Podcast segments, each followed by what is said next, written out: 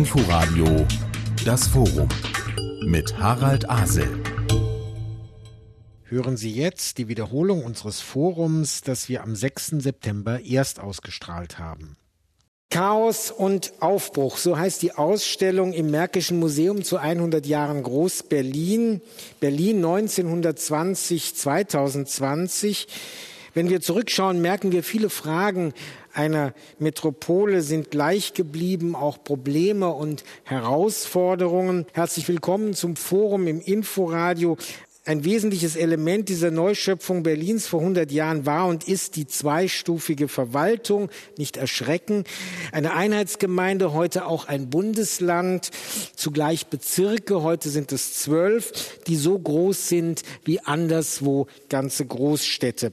Geniales oder schweres Erbe, Chaos und Aufbruch, also auch hier. Darüber möchte ich sprechen mit Frank Nägele, dem Berliner Staatssekretär für Verwaltungs- und Infrastrukturmodell Modernisierung angesiedelt in der Senatskanzlei. Mit der Bezirksbürgermeisterin von Steglitz-Zehlendorf, Kerstin Richter-Kotowski von der CDU und Jan Eder, er ist Hauptgeschäftsführer der Industrie- und Handelskammer zu Berlin. Wir zeichnen das Forum am 1. September im Hoffmannsaal des Märkischen Museums auf. Da wegen der Corona-Abstandsregeln nur wenige Besucher im Raum sein dürfen, wird die Veranstaltung auch live gestreamt. Wir sind neugierig, welche Fragen, welche Anmerkungen im Laufe dieser Aufzeichnung uns erreichen. Beim Thema Verwaltung fällt mir ja der beliebte Spruch ein aus Berlin, meckern ist wichtig, nett sein kann jeder. Deshalb zu Beginn in die Runde gefragt und gleich mit Bitte um knackige Antworten. Was läuft eigentlich richtig gut in der Berliner Verwaltung? Wo knirscht es und haben Sie auch einen Lösungsansatz? Herr Nägele, Sie sind von Berufswegen als Staatssekretär der Erste, der darauf antworten darf. Und der immer natürlich nur die guten Seiten der Berliner Verwaltung mit Freude sieht. Ich habe ein Beispiel, das ich sehr gerne nenne. Wir haben das äh, modernste, schnellste und äh, tatsächlich auch vorbildlichste Landeseinwanderungsamt. Nicht nur, dass wir die Ersten sind, die sowas auf die Beine stellen, sondern diese Behörde arbeitet vollständig digital. Sie hat eine sehr, sehr flache Hierarchie und während Sie in der Vergangenheit hin und wieder von Wartezeiten an anderen Behörden gehört haben, dort haben wir das nicht vernommen. Und das heißt, es gibt überall Licht, aber es gibt definitiv auch Schatten. Wir hatten in den vergangenen Wochen und Monaten alle die Gelegenheit äh, zu beobachten, wie schwer es den Bürgerämtern und der Kfz-Zulassung fiel, aus dem äh, Lockdown wieder hochzufahren und ausreichend Dienstleistungen anzubieten. Wir haben nicht das eine Patentrezept, das ist wie häufig in der Küche so. Ein Rezept ist dann gelungen, wenn es mehrere Zutaten sind, die in der richtigen Dosis zusammenkommen. Wir werden arbeiten müssen weiter an der Kultur in der Berliner Verwaltung. Wir werden arbeiten müssen an der Struktur der Berliner Verwaltung. Und wir werden auch arbeiten müssen ein Stück weit an der Erwartungshaltung derer, die von außen gucken, weil nicht gemeckert ist genug gelobt. Es hin und wieder zumindest mir so scheint, als könnte nichts gut genug sein. Ich finde, die Beschäftigten in Berlin im öffentlichen Dienst leisten heute schon richtig Gutes. Kerstin Richter-Kutowski. Also ich fange auch mal damit an, was ähm, gut läuft. Ich glaube, das, was ähm, Prä von Berlin ist, ist, dass wir geschafft haben, die Einheitlichkeit äh, der Gesetzgebung hinzubekommen, dass eben halt im gesamten Bundesland einheitliche Gesetze und auch einheitliche Richtlinien gelten. Ich nehme da mal das Beispiel von Bebauungsplänen. Das war ja unter anderem auch 1920 eines der Dinge, die, weswegen man Groß-Berlin geschaffen hat, weil es eben halt notwendig war, in einer wachsenden Stadt einheitliche Richtlinien zu bekommen. Was meiner Ansicht nach noch nicht so gut läuft, wo ich mir manchmal wünschen würde, dass äh, wir häufiger darüber reden, ist, äh, dass die Senatsverwaltungen sich wirklich auf die übergeordneten Dinge konzentrieren und da es schaffen, in allen Bezirken da auch das, denselben Input zu geben und sich nicht ähm, um jede Kleinigkeit zu kümmern. Eine Busspur am Hindenburgdamm in Steglitz ähm, von der Verkehrslenkung Berlin anzuordnen ähm, und den Bezirk hier lediglich anzuhören, finde ich ein bisschen schwierig. So, nach so viel Lob für die Berliner Verwaltung und kleiner Kritik hoffe ich, dass jetzt Jan Eder mal das Steuer herumreißt. Ich fange dann also mit dem Negativen an, obwohl man ja eigentlich gerne mit dem Positiven anfängt. Okay. Also ich sage mal, ähm, die Berliner Verwaltung verpasst den Berliner Bürgerinnen und Bürgern kein gutes Kundenerlebnis und daran muss sie dringendst arbeiten. Am Ende zählt ja sozusagen, was auf dem Platz passiert. Und da passiert natürlich, also wenn man Ausweis äh, verlängern will, wenn man jetzt, gehen Sie mal zur Kfz-Zulassungsstelle, die Händler stehen bei uns wieder Schlange und laufen Sturm, dauert Wochen. Ich könnte das jetzt beliebig so weitermachen. Meine eigene Tochter läuft seit April ohne Ausweis rum. Warum? Ja, hatte einen Termin im März. Wir wissen alle, was im März passiert ist. Jetzt kriegt sie keinen mehr. Ich bin sicher, sie kriegt dann noch ein Ordnungswidrigkeitenverfahren, weil sie ein halbes Jahr ohne Ausweis rumgelaufen ist. Sage ich mal etwas zynisch. Also das Leistungserlebnis muss dringend besser werden. Damit meine ich aber am wenigsten, bin ein bisschen bei Frank Nägele an der Stelle, ähm, die Damen und Herren, äh, die in der Berliner Verwaltung arbeiten, weil die leiden aus meiner Sicht unter drei sehr großen, schwierigen Fragen. Das erste ist strukturelle Defizite. Meine These, wir haben ein Zuständigkeitswirrwarr. Wir haben es auch gerade wieder ein Stück schon ähm, bei der Bezirksbürgermeisterin raushören können. Das zweite sind äh, personelle Probleme, zu geringe Gehälter. Ja, da merkt der Beamtenbund immer auf. Ich finde, äh, im Gro sind die zu schlecht bezahlt. Und das dritte große Problem ist tatsächlich etwas, was ich mal Ausstattung nennen möchte, um nicht gleich das Wort Digitalisierung in den Mund zu nehmen. Schauen Sie sich an, wie die Damen und Herren sitzen müssen vielfach. Ich bin Mitglied äh, in der Schulkonferenz meiner alten, meines alten Gymnasiums in Tegel. Ich könnte Ihnen abendfüllende Geschichten erzählen zum Thema Digitalisierung und Schulen. Das hat ja auch mit der Verwaltung zu tun, nur nicht jetzt. Ich würde ja auch noch was Positives sagen, deswegen höre ich mal mit dem Negativen auf. Immer dann, wenn und das ist der Mensch am Ende, der zählt, wenn Menschen, wenn Führungskräfte der Berliner Verwaltung die Sache selber in die Hand nehmen und Dinge aufbauen wie ein Landeseinwandereramt. Wir haben einen Teil davon bei uns im Ludwig-Erdhaus. Dann kommen gute Sachen dabei raus, dann wird es kundenorientiert. Das ist aber sehr viel Einsatz und sehr viel sozusagen tatsächlich hands-on ähm, bei diesen ähm, Führungskräften nötig. Ich könnte jetzt auch mal lächelnd sagen, ähm, äh, die IHK ist ja auch ein Teil der Berliner Verwaltung. Wir haben auf Knopfdruck sämtliche 330 Mitarbeiter mit VPN-Tunnel in die Digitalisierung geschickt äh, am, am, Tag des Lockdowns.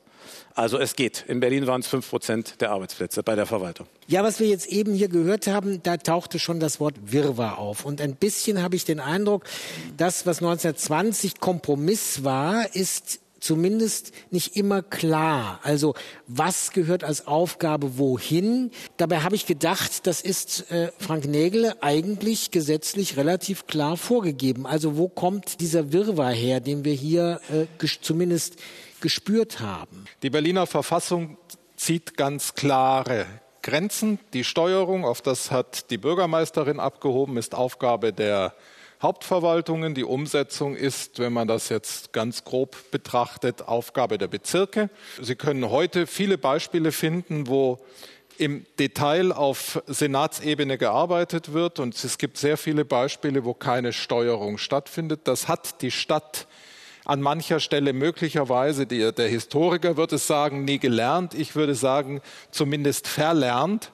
Und das ist das, was wir jetzt wieder einführen wollen klare Aufgabenteilung, klares Rollenverständnis und dann fehlt plötzlich dieses schwarze Loch, in dem hin und wieder Verantwortung verschwindet. Wir spielen den Ball so lange hin und her, bis keiner mehr weiß, wer tatsächlich zuständig ist und sich alle zurücklehnen, weil sie haben ja permanent gearbeitet. Steuerung für die Hauptverwaltung heißt, dass wir klare Regeln machen, wo, wann, wie, welche Busspuren entstehen. Und Aufgabe einer dezentralen Einheit ist es, dieselbe dann einzurichten, dafür zu sorgen, dass die Beteiligungsprozesse stattfinden, dass tatsächlich eine schnelle Verwirklichung gesichert ist. Das kann ich für alle Bereiche durchdeklinieren, aber es ist relativ schwer verständlich, dass jede Straßenlaterne beispielsweise von der zuständigen Hauptverwaltung administriert wird. Das sind Aufgaben, die durchaus in bezirkliche Hand können. Umgekehrt können wir feststellen, dass äh, im Bereich Bauen einzelne Bezirke sehr eigene Vorstellungen entwickeln, die auch umsetzen und es erst jetzt mühsam gelingt, wieder eine einheitliche Sprache in dem Bereich durchzusetzen. Und das hat ganz viel zu tun, Herr Asel, damit, dass diese Stadt in den vergangenen 20 Jahren immer ihr Personal abgebaut hat. Und es sind häufig in den Hauptverwaltungen die Menschen verschwunden, Altersabgang und ähnliches, die die Steuerung in der Hand hatten und es wurde nicht nachbesetzt. Und die Folge war im Rahmen der ganzen Sparpolitik, dass immer mehr Lücken entstanden und die haben sich berlinisch gefüllt. Der Berliner an sich packt dann an. Das tut er heute auch im Amt. Deshalb gibt es die Rubrik Amt aber glücklich. Wir haben zupackende Leute, aber da fehlt dann natürlich die Struktur. Wenn ich Sie Ihre Worte, den Hintersinn Ihrer Worte richtig verstehe, es könnten eine ganze Reihe von zupackenden Menschen auf Bezirksebene gewesen sein, die sich Dinge herangezogen haben. Deshalb, Kerstin Richter-Kotowski, wie ist das eigentlich? Knirscht es mitunter, weil es zu viel Eigensinn auf der unteren Ebene gibt oder weil es möglicherweise zu unklar ist, was der politische Wille auf oberer Ebene ist? Ich will mal auf zwei Dinge rekrutieren, die in der Struktur des äh, Gesetzes damals schon enthalten waren. Der Senat und das Abgeordnetenhaus werden von der jeweiligen Mehrheit, also es gibt eine Regierungsmehrheit und die bildet den Senat. Das ist in den Bezirken anders. Wir haben in den Bezirken sogenannte kollegiale Bezirksämter. Das heißt, nach der Stärke der Fraktionen setzen sich die, ich sag mal, Regierungen, die Bezirksämter zusammen. Das heißt, wir haben auf Bezirksebene eine ganz andere Art auch des Zusammenarbeitens im Bezirksamt. Wir sind ja jeweils Abteilungsleiter unserer eigenen Abteilung und um mal Größenordnungen zu nennen, Steglitz-Zehlendorf hat 2000 Mitarbeiter in den unterschiedlichsten Bereichen. Das heißt, ich bin Chefin von 2000 Mitarbeitern und werde unterstützt von meinen Stadträten, meinen Stadträtinnen wir sind aber natürlich über die Fraktionen und damit politisch gewählt. Einspruch. Warum? Wo? Sie haben im Bezirksamt fünf, die jeweils eigenständig abgeschlossene Verantwortungsbereiche haben. Und wenn Sie ja. keine freundlichen Kolleginnen haben, dann lassen die Sie an keiner Stelle reinreden, weil die Bezirksbürgermeisterin in unserem System heute eher eine repräsentative Funktion hat und eine koordinierende, ja. aber keinen Durchgriff. Eine süddeutsche Oberbürgermeisterin weist ihre Stadträte ihre Dezernenten an und dann setzen genau. die um und da ist ein ganz klares Hierarchieverhältnis. Wir haben genau, in Berlin haben wir 71 führende Köpfe, die alle abgeschlossene Aufgabenbereiche haben. Das könnte auch Teil eines Problems sein, an dem wir arbeiten müssen. Ich hätte gerne eine starke Bezirksbürgermeisterin, nicht nur eine starke Persönlichkeit wie Sie, sondern auch eine, die Macht hat. Zumal man ja hinzufügen muss, wir wählen ja nicht nur im nächsten Herbst das Abgeordnetenhaus, sondern wir wählen ja auch jeweils die Bezirksverordnetenversammlungen. Und als ja. Wahlbürger denke ich, es wäre doch ganz sinnvoll, dass auch sozusagen mein Wählerwille sich da widerspiegelt weil ja die Bezirksbürgermeister, die Bezirksbürgermeisterinnen ja nun nach politischen Mehrheiten gewählt werden. Also in Steglitz-Zehlendorf ist es beispielsweise eine schwarz-grüne Mehrheit, die sie an der Stelle stützt. Also ich finde es interessant, dass Herr Nägler eigentlich starke Bezirksbürgermeister will, weil ich immer dachte, dann ist das Durchregieren so schwierig. Ich glaube, Herr Nägler kommt mit uns Zwölfen besser klar als mit den anderen. Aber das ist jetzt nur Spaß beiseite. Ähm, wenn ich da vielleicht noch mal äh, kurz drauf eingehen. Sie haben ja zum einen äh, mit dem, was Sie sagen, recht, ähm, dass es äh, die eigenen Abteilungsstrukturen natürlich eigenständig sind und damit bestimmte Akzente zu setzen sehr schwierig ist. Ich bin aber in der Lage, bestimmte Sachverhalte auch ins Bezirksamt zu ziehen und dann mit der Mehrheit des Bezirksamtes zum Beispiel zu anderen Strukturen zu kommen. Das macht man nicht so gerne, weil ähm, äh, wenn man äh, ansonsten jede Woche einmal zusammensitzt, sitzt, ähm, will man sich jetzt nicht ständig Streit reinholen. Aber im Prinzip wäre das möglich. Der zweite Teil ist allerdings, das muss man sich auch immer klar sagen, dass das Bezirksamt und die Bezirksverordnetenversammlung ja das, was mal ursprünglich, ich habe mir das extra mitgeschrieben, eine eigenständige Finanzierung hatten, das ist ja mitnichten der Fall mittlerweile. Ähm, um mal Zahlen zu nennen, ich habe in Steglitz-Zehlendorf ein Budget von rund 500 Millionen Euro im Jahr zur Verfügung, tatsächlich frei verfügbar außer dem Personalbudget sind 11 Millionen Euro. Die Möglichkeiten sind sehr, sehr eng und sehr streng geregelt geregelt. Und ich habe mir im Vorfeld jetzt auch äh, zu dieser Veranstaltung heute mal die historischen Rückblicke angeguckt, was zum Beispiel die Zehlendorfer über dieses äh, Berlin-Gesetz gedacht haben. Das war nicht lustig. Ja, und auch heute ist es noch so, dass ähm, Sie relativ wenige in Berlin finden werden, die von sich aus sagen,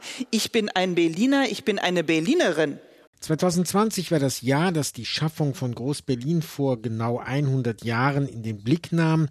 Dieses Themas nahm sich auch das Forum an, das wir am 6. September erst ausgestrahlt haben und das Sie heute noch einmal hören können.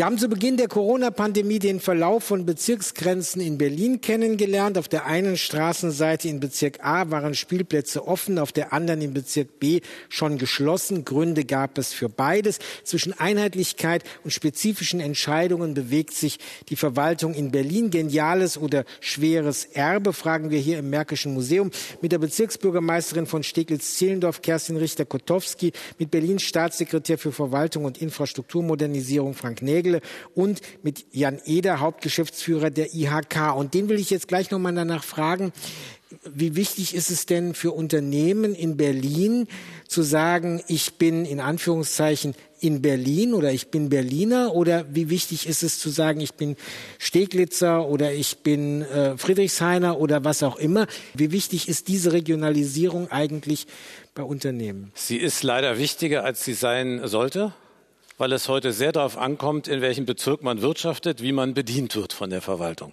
Ich sorge jetzt aber mal äh, für den nächsten Aha-Effekt. Ich pflichte dem, was Frank Nägele gesagt hat, wir brauchen stärkere Bezirksbürgermeister, absolut bei.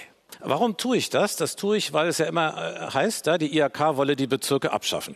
Das wollten wir nie. Was wir aber wollen, würden, wenn man uns ließe, also wenn man sich Berlin als Verwaltung malen könnte, wäre eine einstufige Verwaltung. Und zwar in den Punkten und auf den Feldern, wo es darauf ankommt, dass es einstufig ist. Für Unternehmen jedenfalls sehr stark darauf ankommt. Und das ist Verkehr, das ist Bauen und das ist Umwelt. Und da haben die Berliner Unternehmerinnen und Unternehmer eben leider einen Flickenteppich vor sich. Sie werden in dem einen Bezug so behandelt, in dem, anders, in dem anderen anders. Hier kriegt man schnell die Baugenehmigung unter bestimmten Ursachen und ähm, Ingredienzen, im nächsten Bezirk überhaupt nicht, weil der Bezirk das äh, gar nicht richtig findet. Sie haben, müssen Glück haben, sogar als großes Unternehmen, dass Sie nicht auf ein fleischgewordenes Investitionshindernis von Baustadtrat in Friedrichshain-Kreuzberg ähm, stoßen, der sagt, Karstadt am Hermannplatz brauchen wir doch alles gar nicht. Sie sehen, ich könnte das beliebig weiterkarikieren. Es kommt sehr darauf an, für die Unternehmerinnen und Unternehmer, in welchem Bezirk sie wirtschaften. Sie fühlen sich aber hauptsächlich als Berliner, jenseits der Frage regionaler Verwurzelung zu Hause. Aber Frank Nägele, was wir eben gehört haben, man könnte es ja auch positiv eine Art Binnenföderalismus nennen. Also ein Wettbewerb innerhalb von Berlin zwischen unterschiedlichen Standorten. Was daran ist ein Problem der Verwaltung und was daran ist eigentlich ein, wenn man so will, eine politische Debatte? Das müsste man ja, glaube ich, auch noch mal versuchen zu trennen. Ich, ich, ich nähere mich dem sehr pragmatisch dass Berlin als Stadt immer eine Stadt der Bezirke zumindest auf meine Generationssicht bleiben wird. Das werden wir nicht irgendwie rausnehmen. Hamburg ist entstanden aus einer starken Handelsstadt, die sich ein paar Fischerdörfer eingemeindet hat. Da war klar, dass der Chef im Rathaus das Sagen hat. Altona, ich weiß, St. Pauli, ein Ort, den ich gut kenne, als zumindest das Millantor, ist eine Ausnahme. Das wurde, äh, das ist heute noch mit Schmerzen zu sehen. Das ist einer der Gründe, warum es zwei Fußballvereine in dieser Stadt gibt. Berlin ist zusammengewachsen. Berlin hat auch zwei Fußballvereine, zwei große. Berlin hat Mindestens noch mehr. Viele, viele aber zwei, zwei, zwei, die vorne mitspielen. Genau, auch das hat auch eines hat auch seine ganz eigene Geschichte. Die Tatsache, dass Sie in, also das können Sie in Spandau sehen, das können Sie in Lichtenberg sehen, das können Sie an all den stolz, stolzen Rathäusern sehen. Da sitzt die Macht und sie sitzt heute noch dort. Die CDU wie die SPD macht zu den Landtagswahlen, zu den Abgeordnetenhauswahlen Listen, die in den Bezirken erstellt werden. Das ist ein wesentlicher Machtfaktor, weil die Menschen, die aufgestellt werden wollen, werden erst mal daran gemessen, was sie für den Bezirk getan haben oder was sie für den Bezirk tun werden. Die werden im Abgeordnetenhaus also nicht als allererstes beginnen, darüber nachzudenken, wie die Bezirke in irgendeiner Form entmachtet werden können. Das ist der sehr pragmatische Blick. Und das Zweite ist der Wettbewerb, von dem Sie sprechen. Wenn er gut organisiert ist, ist es prima. Zur guten Organisation gehört, dass alle wissen, was die Ziele sind, dass es ein gutes Controlling gibt und anschließend auch geguckt wird, wer hat eigentlich jetzt was wie erreicht und dass nicht von selber irgendwie Leute loslaufen, gute Projekte machen, die dann häufig als Pilotprojekte in Berlin wieder verschwinden. Das ist ein Teil des Problems. Es gibt kein Nachhalten, weil Einzelne mal unterwegs waren. Dafür brauche ich eine starke Hauptverwaltung, die das in der Hand hat. Und dafür werbe ich, dass wir unsere Hauptverwaltung gezielt an diesen Stellen stärken und dort, wo wir uns im Detail bewegen, tatsächlich die Dinge den Bezirken überlassen. Richtig ist aber, was Jan Eder sagt, es gibt bestimmte Dienstleistungen, da haben die Menschen einen Anspruch auf Einheitlichkeit in dieser Stadt. Mhm. So, und es kann nicht sein, dass das mal linksrum gedreht wird und mal rechtsrum gedreht wird, gerade wie es im Bezirksamt beschlossen wird, sondern da muss es klar sein, dass äh, bestimmte Bereiche gesamtstädtisch bedeutsam sind und eine bestimmte Einheitlichkeit bedürfen. Das müssen wir im Zweifel zentral gestalten. Es können auch Bezirke, die sich zusammentun, gemeinsam umsetzen, aber es muss halt einheitlich sein. Die große Frage wäre doch, warum soll Frau Richter-Kotowski Wirtschaft in ihrem Bezirk ansiedeln, wenn sie doch nichts davon hat, außer Ärger, weil es Lärm, Verkehr etc. mit sich bringt? Mhm. Wenn wir das wollen, Stichwort Wettbewerb, dann müssen wir die Bezirke am Erfolg beteiligen. Und ich rede seit Jahren davon, den Bezirken wenn wir schon die Einstufigkeit nicht kriegen, über Zielvereinbarung, eigenen Budgets und, Achtung, einem Anteil am Gewerbesteueraufkommen Anreize zu setzen. Weil sonst geht der Wettbewerb in die andere Richtung, möglichst wenig Wirtschaft, dann haben wir es nämlich hier nett und ruhig und unsere Wähler wählen uns dann auch. Lass doch die anderen den ganzen Ärger haben. Kann ich da gleich ähm, anknüpfen? Das finde ich einen, einen spannenden Punkt. Ähm, ich habe ein sehr großes Gewerbegebiet äh, in Steglitz-Zehlendorf, wo ich also eine große Hand drüber halte und jegliche Form von Wohnungsbau im Augenblick abwehre. Alles, was mit Büro und Wohnungsbau ist. Stichwort Görzallee. Ähm, das versuche ich jetzt gerade ähm, neu zu entwickeln, weil mein Spruch eben halt ist, Berlin braucht nicht nur Wohnungen, sondern es braucht Arbeitsplätze. Und wir werden als Berlin, also als in dem Falle jetzt als Gesamtstadt, nicht nur davon leben können, dass wir Einkommensteuer haben, sondern äh, wir brauchen eben halt auch Gewerbesteuer, weil die Unternehmen ihre Arbeitskräfte dann in die nähere Umgebung mitziehen, das heißt nach Brandenburg ausweichen, wo sie bessere Möglichkeiten derzeit haben als in Berlin. Wir können es uns nicht leisten, aus Berlin ein Paris zu machen mit seinen Banlieues, wo man eben halt nur wohnt und bestenfalls schläft, keine Infrastruktur mehr hat, sich nicht mehr zugehörig fühlt und verödete Innenstädte hat. Das ist etwas, was Berlin glücklicherweise nicht hat, aber es gilt es zu bewahren. Und dazu komme ich eben halt auch, dass auch die Politik im Abgeordnetenhaus, im Senat, das ist nicht nur eine Kritik, die ich im Augenblick habe, sondern andere Bürgermeisterinnen und Bürgermeister auch, sich ausschließlich auf den inneren S-Bahn-Ring fokussiert mit allem, was sie tun. Und zwei Drittel der Berliner, die im ich sag mal, im, in, den, in, den, in den anderen Bezirken wohnen. Im alten ein, Speckgürtel von 1900. Im, Im alten Speckgürtel, ja. Ich benutze das deswegen, weil ich manche der Diskussionen, die damals geführt worden sind, heute 100 Jahre danach noch immer empfinde. Und wenn ich mich heute mit meinen Kolleginnen und Kollegen aus Brandenburg unterhalte, also Kleinmachnow, ähm, Stahnsdorf, Teltow, ja, was die zum Beispiel entscheiden dürfen, an verkehrlicher Infrastruktur. Ich darf noch nicht mal die Straße ranbauen, weil ich dafür eben halt die Mittel vom Senat bekommen muss. Frau Richter-Kotowski hat ja angedeutet, es gibt Bevorzugungen und vielleicht auch Benachteiligungen von Regionen innerhalb von Berlins. Sie haben von Einheitlichkeit gesprochen. Wie viel Einheitlichkeit können eigentlich die Hauptverwaltungen schaffen? Das ist ein, ein heikles Thema, weil äh, das Sein das Bewusstsein bestimmt. Und äh, schon lange reden Sie in der Raumordnung nicht mehr von der Gleichheit der Ver Lebensverhältnisse, sondern nur von der Gleichwertigkeit, weil mit dem Zug ein Stück raus aus der Stadt bestimmte andere Dinge dann wiederum auf der Habenseite stehen und wir immer noch beobachten, dass Menschen auch in die Außenbezirke ziehen. Das ist grundsätzlich ist es eine politische Frage. Das ist ja wohl gut. Das ist aus Ihrer Sicht gut, das ist auch für die Innenstadt gut, aber es widerlegt die These, dass es das nicht so lebenswert sein könnte wie in den Innenbereichen. Tatsächlich müssen wir, müssen wir im Bereich, wir müssen wir im Bereich Verkehr beispielsweise immer die gesamte Stadt in den Blick nehmen. Und das mhm. heißt, wenn wir über Verkehrswende nachdenken, dann endet die Verkehrswende eben nicht am S-Bahn-Ring, sondern sie, sie endet auch nicht an der Berliner Stadtgrenze, sondern sie endet dort, wo der Pendel- und Lebensraum derer, die wir ansprechen, endet. Beim Gewerbe ist das Thema anders. Wir haben eine, eine Stadt, die ist organisch gewachsen. Und sie hat ganz unterschiedliche Ausprägungen. Und es ist so, dass heute in den verschiedenen Bezirken Industrie unterschiedlich stark verortet ist. Und wir haben auch sehr, sehr starke Industriebetriebe. Ich nenne jetzt einmal BMW, die Bayer AG mit 5500 Beschäftigten. Das sind tatsächlich für uns wichtige große Unternehmen. Es kann nicht sein, dass der, der zufällig dieses Unternehmen im Bezirk hat, damit an dem Unternehmen hängt. Weil Sie können in Baden-Württemberg beobachten, was es bedeutet, wenn plötzlich ein großes Unternehmen keine Gewerbesteuer mehr bezahlt. Und andere Bezirke, die aus geschichtlicher Gründen einen Dienstleistungscharakter haben, die sind, die dann immer neidisch in die andere Richtung gucken und beginnen plötzlich große Industrie anzusiedeln. Das ist für einen Ort, für eine Stadt wie Berlin nicht nur ein Stadtplanung, sondern ein Regionalplanungsthema.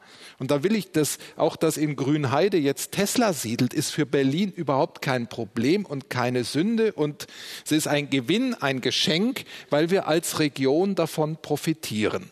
Und deshalb ist das, müssen wir aufpassen, dass wir über sowas wie Gewerbesteuer Konkurrenzen schaffen, die tatsächlich Entwicklungen befördern, die wir mit einer klugen Planung überwinden wollen. Jan Eder, bei der Industrie- und Handelskammer sind ja große und kleine und da sind eben, was wir eben gehört haben, große Industrie, aber eben auch vieles andere Gewerbe drin. Wie sehr können Sie eigentlich für die alle eine Position gegenüber der Berliner Verwaltung formulieren? Wie misst man da denn Zufriedenheit und Unzufriedenheit? Ich sage es mal etwas lächelnd. Also bei der Frage, was die sich von der Verwaltung wünschen und wie sie die Berliner Verwaltung einschätzen, sind die sich im Gro einig. Äh, leider nicht im Positiven. Ne? Ähm, wir sagen ja auch schon seit vielen Jahren, das ist Standortnachteil Nummer eins, der dringend verbessert werden muss. Das unterschreibt Ihnen, ich sage mal, 90 Prozent unserer Mitglieder unterschreiben Ihnen das. Die haben natürlich ein bisschen andere Vorstellungen, auch ähm, der eine oder der andere, was Verwaltung leisten muss und haben ganz andere Zugänge und Erfahrungen. Aber das ist etwas, was sich festgesetzt hat. Letztlich ist ja, und das ist das Schöne bei uns, geht es ja nicht darum, was so ein Großer will, weil der bei uns eine Stimme hat, wie auch ein kleiner, sondern es geht darum, und das macht die Arbeit bei uns dann auch interessant, was als Gesamtinteresse der Wirtschaft für eine Stadtentwicklung wichtig und richtig ist in verkehrlicher Hinsicht. Da kann man dann auch mal, auch wenn wir uns gerade damit schwer tun übrigens, aus anderen Gründen, für eine Fußgängerzone in der Friedrichstraße sein. Die muss man nur also adäquat einführen und darf nicht von Partizipation und solchen Dingen reden, sie aber nicht wirklich vollziehen. Und das ist vielleicht nicht im Interesse von dem einen oder anderen, der da mit seinem Laster durchfahren will, aber wir sagen dann eben Gesamtinteresse. Das ist vielleicht für die dort ansässigen Händler jedenfalls mal ein guter Versuch, um die Verödung der südlichen Friedrichstraße vielleicht wieder wegzukriegen. So, und in der Hinsicht sind wir nicht abhängig von irgendwelchen Beitragszahlern, sondern tatsächlich von der Sache. Und da würden Sie staunen, wie viel Vernunft nach so einem Prozess in den Unternehmen und mit den Unternehmen so rauskommt, wie eigentlich der richtige Weg wäre. Ich überlege ja im Grunde genommen, die Schlossstraße muss, glaube ich, in Steglitz muss, glaube ich, im Moment nicht Fußgängerzone werden, weil die brummt immer, wenn ich da vorbeikomme, doch noch ziemlich. Wir reden ja über Menschen, das sind ja keine Automaten, wo man oben irgendwie äh, was reinwirft und unten kommt dann irgendwie ein Bescheid raus. Also ich glaube, ein Grundproblem ist natürlich, wir haben einen Personalmangel in der Berliner Verwaltung. Noch bis 2014 war es so, dass man sich auf die sogenannte Hunderttausender Obergrenze geeinigt hatte auf die gesamte Stadt. Das hieß 80.000 Beschäftigte in den Senatsverwaltungen und nachgeordneten Behörden und 20.000 ähm, in den Bezirken. Wir sind jetzt schon bei rund 120.000 Beschäftigten, so ungefähr. Aber übrigens, dieser Beschluss existiert immer noch mit den 100.000. Der ist nie aufgehoben worden. Es gab dann Sonderprogramme von wegen wachsende Stadt und ich weiß nicht, was alles, ähm, was man dann ähm, gemacht hat, weil man erkannt hat, dass dieser Personalmangel eklatante Folgen hat. Das Zweite ist, und das hatten Sie vorhin gesagt, gerade in den Bezirken haben wir eine Gehaltsstruktur, die weit, weit hinter dem hinterherhinkt, was im übrigen Bundesgebiet existiert, einfach nur auf das Thema öffentliche Verwaltung bezogen. Berlin ist aus der Tarifgemeinschaft der Länder ausgestiegen. Wir hatten unterschiedliche Sparprogramme. Da sind natürlich eine ganze Reihe von Dingen, die sich jetzt rächen. Ich will ein paar Punkte aufzählen. Einmal, wir befinden uns im Land Berlin nicht nur mit der zur Konkurrenz innerhalb des Landes Berlin zwischen den Senatsverwaltungen, die in der Regel die höherwertigen Stellen haben, und den Bezirksverwaltungen, sondern wir befinden uns ebenfalls in Konkurrenz mit dem Bund und dem Land Brandenburg. Ich habe Mitarbeiterinnen und Mitarbeiter, die sich fast bei mir entschuldigt haben, dass sie jetzt eine Stelle beim Bund antreten, wo sie als Beamte von einem Tag zum anderen 800 Euro netto in derselben Gehaltsstufe mehr monatlich verdienen. Und die mir gesagt haben, ich habe zwei Kinder in der Ausbildung, ich kann auf das Geld nicht verzichten. Zweiter Punkt ist, ist, dass durch diese mangelnden Einstellungen wir in den, also ich kann es jetzt nur für die Bezirke äh, sagen, die gesamte mittlere Alterscluster, also sagen wir mal zwischen 35 und 55 tatsächlich im Augenblick nicht an Bord haben. Das hat extreme Auswirkungen. Wir haben relativ viele jetzt gerade in den letzten Jahren eingestelltes junges Personal was aber mit der Festeinstellung natürlich auch ihre Lebensplanung realisiert. Mhm. Wir haben viele Frauen, die bei uns ähm, jetzt angefangen haben, aber dann natürlich die Kinder bekommen. Wo ich freue mich über jedes Baby in der Verwaltung, um das klar zu sagen, ist auch gut fürs Land Berlin. Es ist aber relativ schwierig als Personalchefin, dann diese jeweiligen Zeiten von Elternzeiten und so weiter auszugleichen. Und wenn Ihnen die mittlere Alterskohorte fehlt, die sagt, passt mal auf, wird nicht so schlimm, die Kinder werden trotzdem groß und irgendwann sind sie auch nicht mehr krank und Sie dann nur noch die ältere Alterskohorte sagt, zwischen ähm, die dann sagt, oh nee, jetzt nicht schon wieder neue Leute einarbeiten und was sollen wir denn jetzt eigentlich noch alles machen? Da ist ein strukturelles Problem aus den letzten Jahren herangewachsen, was sie nicht innerhalb kürzester Zeit von einem Tag auf den anderen lösen werden. Es ist eben halt so, im Gegensatz noch vor zu zehn Jahren ist es nicht so, dass sich Sie sich als Arbeitgeber die Arbeitnehmer im öffentlichen Dienst aussuchen, sondern es ist umgekehrt. Der Arbeitnehmer sucht sich den Arbeitgeber aus, der für ihn in seiner Lebensphase jetzt im Augenblick positiv ist. Und da müssen wir im Augenblick in den Bezirken ganz besonders extreme Anstrengungen machen, um Personal zu rekrutieren. Das Forum im Inforadio Geniales oder Schweres Erbe, der Streit um Regieren und Verwalten in Berlin aus dem Märkischen Museum mit Jan Eder von der IHK, mit Kerstin Richter-Kotowski, der Bezirksbürgermeisterin von Steglitz-Zehlendorf und mit Staatssekretär Frank Nägele. Ja, Frank Nägele, wir haben eben auf der Ebene der Bezirke gehört, wie schwierig es ist, im Grunde genommen ein ausgewogenes Verhältnis der Mitarbeiterinnen und Mitarbeiter zu bekommen, schon allein was die Generationen angeht. Wie ist denn das eigentlich auf Landesebene? Wir können das bestätigen. Das sind natürlich Beobachtungen, die wir auch machen. Und das ist einer der Gründe, warum das Land Berlin beschlossen hat, in der laufenden Wahlperiode die Besoldung der Beschäftigten dem Durchschnitt der anderen Länder anzugleichen. Das ist für uns ein wichtiger Schritt. Da sind wir noch nicht bei der Bundesbesoldung, aber es hebt die Attraktivität. Ich erlebe häufig Menschen, die sagen, ich möchte für diese Stadt arbeiten und die tatsächlich bereit sind, auf Einkommen zu verzichten. Ich möchte für diesen Bezirk arbeiten, die für ihre Arbeit brennen. Und die sind mit Freude dabei. Und wir müssen aufpassen, dass wir nicht mit alten Führungsvorstellungen die Dynamik bremsen, dass wir die Menschen tatsächlich ihnen Raum öffnen. Die kommen mit einem ganz anderen Arbeitsbild, die kommen mit einer ganz anderen Kreativität, mit ganz anderen selbstverständlichem Umgang mit Technik, als das, die man nennt, jetzt nennen, nehmen wir den Polizeibegriff als die alten Bärenführer, die Ende 50, Anfang 60, so wie ich hier, irgendwie Silberrücken, die schon immer wussten, wie es geht, schon lange Berlin erlebt haben und teils mit einer Mentalität unterwegs sind, die da heißt, ich habe immer nur geguckt, dass mein Hintern an der Wand ist, weil ich ja weiß, mir hilft sonst keiner und jetzt muss ich mich durch die Zeit retten. So und deshalb sind für uns ganz wichtig, Instrumente, die Veränderungsbereitschaft unterstützen. Wir haben sehr erfolgreich ein City Lab aufgebaut. Da wurde anfangs gefragt, was macht ihr denn da in Tempelhof? Heute ist das ein Ort, wo immer mehr Beschäftigte der Berliner Verwaltung hingehen, um zu gucken, wie können wir Dinge anders, besser, nach unseren Vorstellungen gestalten. Wir haben einen Berliner Verwaltungspreis jetzt ausgelobt, wo wir innovative Vorhaben tatsächlich nach vorne heben wollen ich muss das allen zeigen, damit sie infiziert sind und damit sie durchhalten und nicht selber sagen, jo, Mensch, hat jetzt nicht geklappt, jetzt zieh mich zurück. Wir wollen nicht die Dynamik bremsen, hat Frank Nägle gesagt. Ich will an dieser Stelle mich mal erkundigen nach der Dynamik bei uns im Chat. Marianne Pöschel hat für uns dies die ganze Zeit beobachtet? Erstmal, es passiert auf jeden Fall was. Die Leute sind begeistert von der Qualität des Livestreams auf jeden Fall. Und wir haben auch einen Kommentar zum Thema Digitalisierung, den ich gern dem Podium vorlesen möchte. Und zwar gibt es die Frage, ob eine Digitalisierung beziehungsweise eine serielle Abarbeitung von Verwaltungsaufgaben nicht gewünscht sei. Und wenn ja, wieso? Und ob man sich wohl fürchte, dass es dann keine Aufgaben mehr für die vielen Beamtinnen geben würde.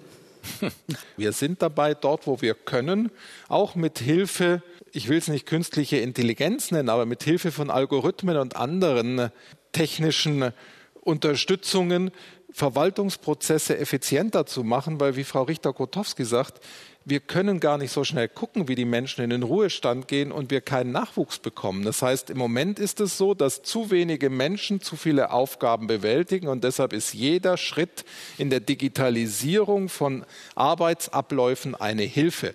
Es ist aber auch so, dass äh, wir nicht im Akkord irgendwelche fast industriell Dinge abarbeiten können, weil häufig Bescheide am Ende Rechtskraft entfalten. Ich muss mich zu 100 Prozent darauf verlassen können.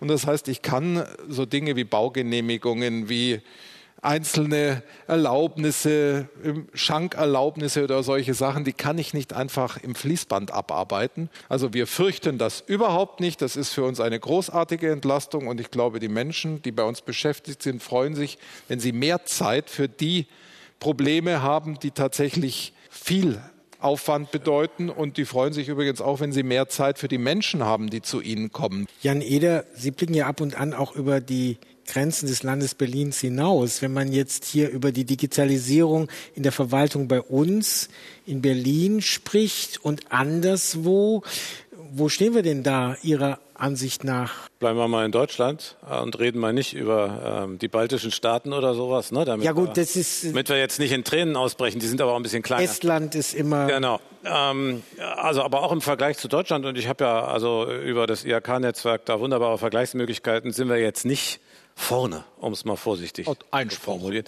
Ich rede jetzt mal grosso modo. Also das Deutlicher Einspruch. Wir sind Platz vier ja. bei, und zwar von Bitkom. Das ist kein verdächtiger Verein. Die haben gesagt, was smarte Verwaltung angeht, ja. ist Berlin Platz 4 in Deutschland. Also dann machen wir mal, dann gucken wir mal, was wir bei Berlin, bei Berlin.de schon so digitalisiert haben. Also jetzt sagen wir mal vorsichtig, wir sind vielleicht auf dem Weg. Aber also das Thema Digitalisierung und hier treffen sich ja unsere großen Themenlinien, ist ja auch wieder ins Kompetenzwirrwarr geraten.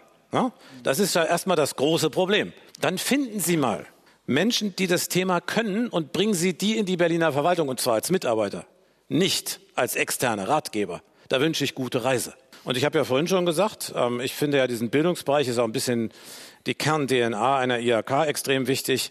Es ist ein absolutes Trauerspiel, was in den Schulen los ist mit Digitalisierung. Das wollen Sie wirklich nicht hören. Und was jetzt in Corona-Zeiten passiert ist, da mache ich es schon scharf. Da haben wir uns alle gefreut, dass die sogenannten systemrelevanten Leistungen, ob das Krankenhäuser sind, aber auch Supermärkte und die Stadtreinigung und sonst was, dass die alle funktioniert haben. Ziemlich tippitoppi in Deutschland. Aber die Berliner Leistungsverwaltung, da wo die Bürger die Leistung brauchen, die hat die Grätsche gemacht. Die hat digital die Grätsche gemacht. Aber wenn man das dann schon digital nicht kann, dann muss man einen ins Büro setzen, einen, nicht zwei, der dann die Leistung erbringt. Das ist auch ja. nicht passiert. Ja. Wir haben Fälle, da haben die Unternehmen hingemailt und gesagt, ich brauche dies und das. Da kriegen die als Antwort, ist eingegangen. Wir sind leider Corona-bedingt nicht leistungsfähig, meine Worte, aber genau der Duktus. Und bitte denken Sie auch dran, Ihre Mail gerät jetzt äh, in Vergessenheit. Sie werden sich nochmal melden müssen. Schöne Grüße, Ihr Amt. Also ich kann mich an einen Vorfall erinnern, da war ich junge Stadträtin, das war 2007, also so lange war, ist das nicht her, ähm, wo ich einen Bescheid bekam aus einem Amt, ähm, und ich bin diesen Bescheid durchgegangen und habe mir dann äh, den ähm, Sachbearbeiter geholt und habe gesagt, wissen Sie, das versteht doch überhaupt keiner, was Sie da geschrieben haben. Das ist ein Bescheid, den Sie, ähm, ein Leistungsbescheid, ähm, aber Sie müssen den Menschen doch wenigstens erklären, ähm, worum es geht. Und außerdem ist unten mein Name falsch geschrieben. Ich sollte das Ding nämlich unterschreiben. Und daraufhin antwortete er mir, ja, aber dann muss ich das Ganze ja nochmal abschreiben. Es hat sich in der Zwischenzeit viel geändert, das glaube ich auch, aber es ist noch Luft nach oben. Und das hat unter anderem meines Erachtens ähm, mit der Verwaltungsreform mal zu tun gehabt in den 2000er Jahren ja. ähm, äh, mit den sogenannten Leistungs- und Verantwortungszentren. Die kauften ihre Software alleine ein, die kauften ihre Hardware alleine ein und dann anschließend äh, funktionierten die Drucker mit den Systemen in den Bezirken nicht. Da sind wir mittlerweile deutlich weiter hinweg. Ähm, es hat allerdings dann wiederum jetzt in der Zwischenzeit Einschränkungen. Wir dürfen als Bezirke über einen Plan, der in der Senatsverwaltung führt, unsere Hardware einkaufen, aber nur beim ITDZ. Und es war, das ist bitte kein Witz, im Herbst letzten Jahres noch so, wir bekamen einen Laptop für immerhin 1000 Euro ausgeliefert, was keine Webcam und kein Mikrofon hatte. Und als wir das Ding zurückschicken wollten und sagen, was sollen wir denn damit machen, das können wir nicht gebrauchen, wurde gesagt, na ja, aber das ist das einzige Modell, was wir haben. Und ich will jetzt den Satz noch mit aufgreifen. Wenn Sie es nicht digital können, dann müssen Sie es präsent machen. Das habe ich bei uns im Bezirk so getan. Ich habe ähm, die gesamte Zeit äh, jetzt unter Corona in Schichten äh, meine Ämter äh, laufen lassen. Äh, das Bezirksamt hat zweimal in der Woche getagt, mit Krisenstäben dreimal, nochmal zusätzlich. Aber diese E-Mail, diese automatischen Antworten, die habe ich dann auch immer rausgefischt und äh, habe gesagt, Leute, das kann ja wohl nicht euer Ernst sein. Ihr sagt auf der Internetseite, bitte, wir sind per Telefon und per Mail erreichbar, dann seid es aber auch verflucht noch einmal. Aber da hat Verwaltung manchmal auch noch ein gewisses Eigenleben. Ich bin selber durch mein Bezirksamt gelaufen und habe merkwürdige Zettel abgemacht, wo nämlich drauf stand, hier ist das Betreten für jeden verboten. Daraufhin habe ich gesagt, was soll denn das? Die Reinigungskräfte dürfen auch nicht rein, das wollt ihr doch nicht ernsthaft. Das Schöne ist, was ja. wir daran lernen, bei aller Digitalisierung, es gibt offensichtlich jetzt Drucker, die funktionieren, damit man die Zettel ausdrucken ja, kann. Das, das, das funktioniert mittlerweile. Ich schaue mal oh. hier in die Runde, hier im Hoffmannsaal. Ich finde es sehr schön, dass wir so kompetente äh, Gesprächspartner haben, die aber auch, auch Parteien zugehörig sind. Ich würde mir so wünschen, dass wir, bis dass die Wahlprogramme stehen, auch Modelle mal diskutieren und auch vorgestellt bekommen, wie wir denn die ganze Stadt umbauen wollen. Und das Zweite ist die Frage, was ist denn das Verhältnis mit Brandenburg? Ich würde gern noch mal äh, diese Hauptfrage stellen. Welche Reformen braucht die Stadt heute? Ich äh, vermisse ein wenig diesen Schwerpunkt demokratische Mitwirkungsmöglichkeiten, Partizipation, auch im Verhältnis zwischen Senat und Bezirken. Die Gründung von Groß-Berlin damals, die war ja auch ein Ergebnis der Revolution 1918, 19. Und es ging darum, den äh, Bürgern die Möglichkeit zu geben, selbst eigene Vorstellungen von der Gestaltung der Stadt einzubringen. Und bei aller mh, Schwerfälligkeit dieses zweigliedrigen Systems habe ich es immer als durchaus angenehm empfunden, dass ich als Bürger eine Eingabe machen kann und die wird in der Bezirksverordnetenversammlung, in den Ausschüssen über die Bürgerdeputierten und so weiter diskutiert und da gibt es eine Willensbildung, die möglicherweise auch in Entscheidungen und Verwaltungshandeln dann einmündet. Also, wenn wir in 20 Jahren hier wieder sitzen und fragen, was haben wir eigentlich geschafft? Wie sollten wir dann die Stadt umgebaut haben? Wie sollten wir die Verwaltung reformiert haben? Und wie sollte dabei der Aspekt der Partizipation darin so verankert sein, dass es trotzdem noch effizient und schnell geht? Frank Nägele, fangen Sie an. Also wenn wir hier im Jahr 2040 wieder zusammenkommen und das Jahr 120 von Groß-Berlin feiern, werden wir eine Verfassung haben, die in den Jahren 2020 bis 2025 gründlich überarbeitet wurde. Die Bezirksbürgermeisterinnen und Bezirksbürgermeister werden gestärkt sein. Der regierende Bürgermeister wird als Bürgermeister deutlich stärker auftreten können und ist nicht nur Landeschef, sondern auch eine starke Kommunalpolitikerin. Und ich bin guter Dinge, dass wir vor allem über die smarten Anwendungen dazu beitragen, dass die Partizipation, die Sie heute erleben, für viele Menschen selbstverständlich noch intensiver sein wird und nicht alleine der Legitimation dient, sondern wir auf diesem Wege aufnehmen, was all die Menschen in unserer Stadt können und wissen, um damit besser zu regieren. Das Ganze wird sehr stark digital gestützt sein, weil digitale Unterstützung von Regierung dieselbe nicht schwach, sondern besser macht. Kerstin Richter-Kotowski, wird es dann noch Bezirke geben und werden die dann noch ganz anders mächtiger sein als heute? Also es wird ganz sicher Bezirke geben. Es werden andere Strukturen sein. Das glaube ich auch. Wir müssen klare Zuständigkeiten haben. Und es muss dann aber auch klar sein, wenn eine Entscheidung gefällt wird, dass sie dann auch steht. Das ist derzeit nicht der Fall. Und das ist zum Beispiel auch etwas, was ich sehr schwierig finde, wenn eine Entscheidung zum Beispiel gefallen ist mit Mehrheits-, mit Partizipation in einem Bezirk dass dann ähm, mit dem Stichwort gesamtstädtisches Interesse diese Entscheidung einfach mal wegradiert wird. Auch zum Thema Partizipation. Ich glaube, dass wir da noch ausformen müssen. Also wir haben ja eine ganze Menge von Partizipation, aber auch Partizipation hat irgendwo mal ein Ende. Sie können sich nicht zu Tode diskutieren. Entweder steht da ein Baum oder steht da ein Haus. Was anderes geht nicht. Jan Eder, werden Sie in 20 Jahren immer noch sagen, äh, die Berliner Verwaltung ist Standort Nachteil Nummer eins? Das würde in 20 Jahren meine Nachfolgerin sagen, aber ich hoffe, dass sie es nicht sagen muss. Ich glaube, äh, ja, wir sind ja in Deutschland nicht bekannt für Revolution, schon gar nicht für gewaltsame. Wenn, dann gehen sie ja von Berlin aus. Also ich glaube nicht, dass die Berliner Verwaltung Anlass für einen gewalttätigen Umbruch sein wird. Insofern glaube ich auch nicht, dass wir in 20 Jahren bereits äh, sozusagen ähm, grundsätzlich völlig andere Strukturen, etwa eine einstufige Verwaltung haben. Das glaube ich nicht. Also werden wir Optimierung dessen haben. Jetzt bin ich mal positiv, was wir heute haben, und das betrifft die drei großen Linien. Ich glaube, dass wir tatsächlich zu einer Verständigung kommen zwischen Senat und Bezirken über die Ziele, die gesamtstädtisch wichtig sind. Ich glaube, dass es über Zielvereinbarungen gehen wird. Ich glaube, dass es über Budgets und größere Budgethoheit für die Bezirke gehen wird. Ich glaube zur zweiten großen Linie, dass wir eine andere Mentalität haben werden, weil die jungen Leute, die jetzt in die Verwaltung kommen, diese Mentalität nicht werden leben können und wollen. Das ist eine ganz andere Generation. Bei der dritten großen Ebene, also sozusagen den Tools, werden wir bei der Digitalisierung deutlich weiter sein. Dazu braucht es hoffentlich nicht nochmal so einen Corona-Schock, sondern geht von alleine.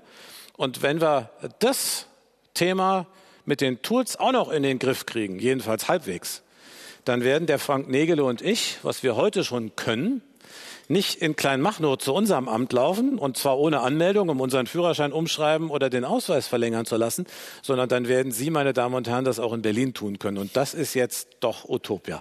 Falls, falls dann nicht Kleinmachnow schon Berlin ist? da sind wir bei dem Punkt, der noch nicht angesprochen ist. Wie wird das mit Berlin und Brandenburg? Ich wünsche mir, dass wir beginnen, uns äh, vorbehaltloser zu begegnen und die tatsächlich die Früchte des Gemeinsamen zu ernten. Ich habe noch einen Punkt, ich würde gern eigene Werbung machen, Herr Asel, wenn ich darf. Wir haben nämlich in diesem Jahr, wir, wir haben in dieser Wahlperiode bereits begonnen. Es gibt den Zukunftspakt Verwaltung, den habe ich nicht benannt. Es sind äh, 27 Projekte, wo wir einzeln zeigen, wie wir mit kleinen Schritten beginnen, um dann die großen Schritte zu tun. Und ich empfehle Ihnen die Lektüre. Sie finden das selbstverständlich bei uns auf der Webseite.